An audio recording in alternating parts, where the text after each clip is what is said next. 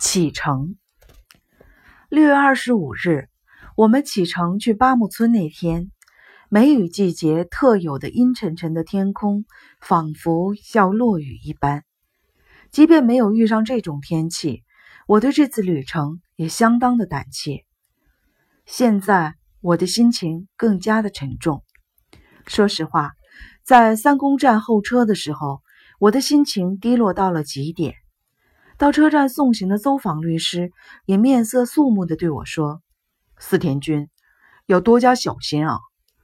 本来你这次启程回乡是一件令人高兴的事，我实在不想说那些不吉利的话。可是我现在也开始觉得，这次的寻人并不仅仅是表面展现的那么简单。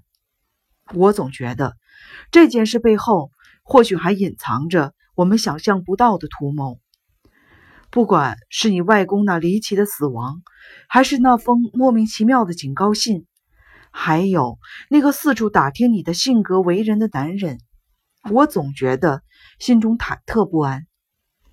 邹访律师提到的男人，正是之前朋友的妻子和人事科长同我说过的那个人。为了谨慎起见，我将这件事情告诉了邹访律师，得知那个人根本不是他的部下。反倒把他自己给吓了一跳。当然，出于对委托人的责任，我也派人调查过你的品行操守。可我们绝对不会使用那种立刻就能够让你觉察出的蹩脚的调查方法。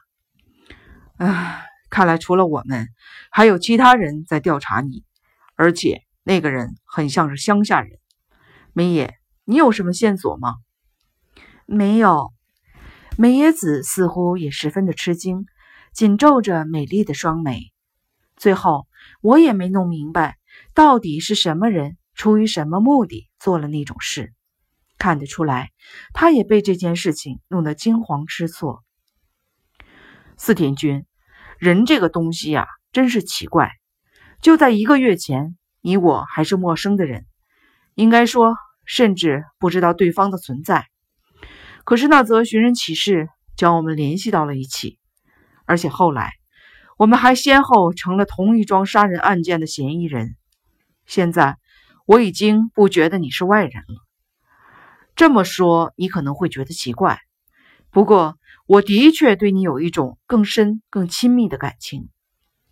你到了那边之后，要是有什么困难或者需要别人的帮助，尽管告诉我，千万不要客气。我一定会立刻的放下手中的工作赶过去的。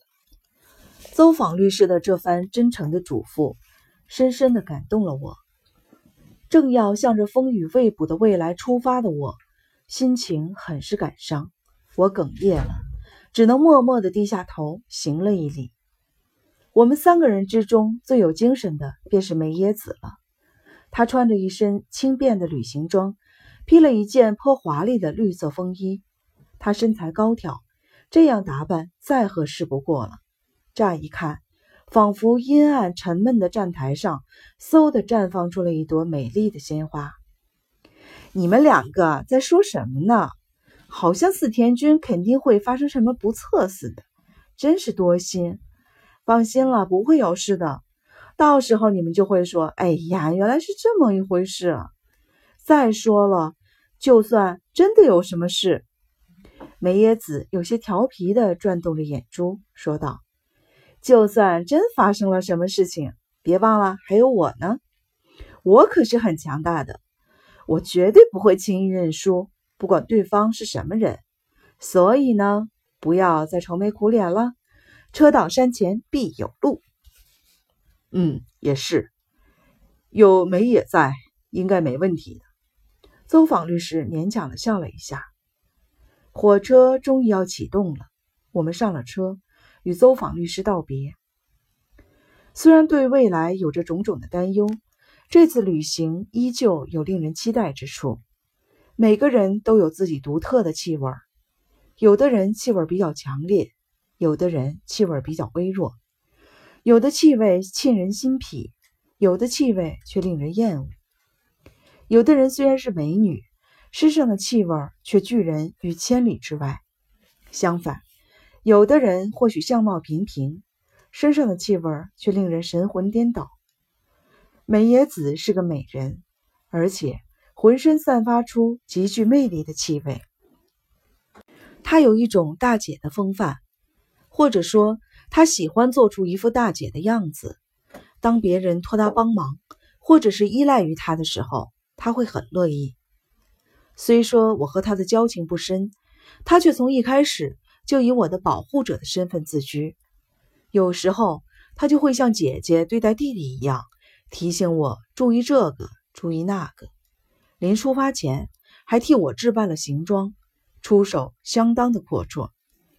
没关系的，你什么都不用担心，这些都是你的两位姑祖母交给我的钱。在乡下呢，第一印象最重要。如果你太谦卑了，他们就会得寸进尺的，他们看不起你。所以呢，不管是服装还是态度，都必须摆足了架子，也就是俗话说的那种故弄玄虚，千万不能表现出战战兢兢的样子。我一面任他安排，一面感到一种难以言表的愉悦。我已经完全沉醉在他强烈的魅力中了。在火车上，我终于有机会详细询问了梅野子的身世。前面提过。在八木村，除了我出生的田之健家，还有一家大户野村家。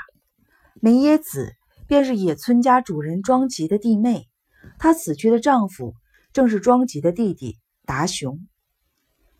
你丈夫生前是做什么的呢？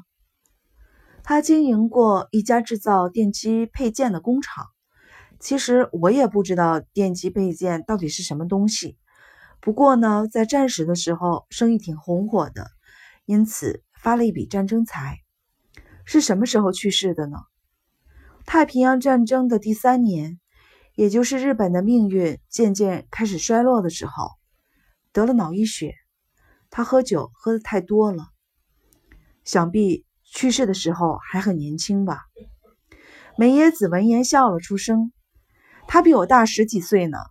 不过当时也算得上年轻吧，没想到他说走就走了。有一阵子我真是走投无路，幸亏他的合伙人是位君子，将工厂全部接手了，还定期的给我寄钱，所以我倒是能够维持生活。你跟慎太郎打过很长时间的交道吗？提这个问题时，我已经让语气尽量的显得自然了。但梅野子那锐利的目光还是如一道闪电划过我的脸庞，倒也谈不上长时间的交情，因为是同乡嘛，倒是知道他的名字。后来又听说他参了军，突然开始跟他接触呢，是我丈夫硬拽着我去的。那个时候还在打仗，再怎么说呢，也是军人的天下，有没有强大的军人势力做后台？很多事情做起来都是不一样的，所以我们经常邀请他来家里做客，或者是一起去外面喝酒。你丈夫过世以后，你们还有来往吗？美野子又用她那种锐利的眼神快速的扫了我一眼，脸上浮现出谜一样的微笑。当然有来往了，和以前相比呢，她跑得更加勤快了呢。我也是刚刚没了丈夫。无依无靠的，再加上我们是同乡，总归有一种亲切感。说实话呢，我当时很讨厌军人，可是如果和参谋本部的人接触，就能打听到许多的情报，不是吗？从这个方面来说，其实我算是利用了他吧。后来我才知道，梅野子觉察出形势不利，便收购了许多钻石、贵金属，现在。那些东西已经成了他的财产，据说金额巨大。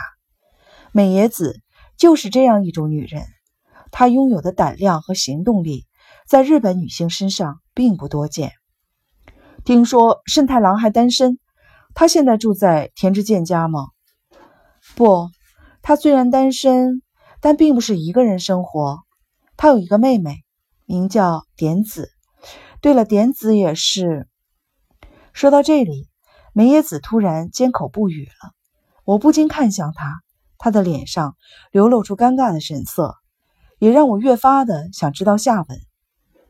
也是什么？点子怎么了？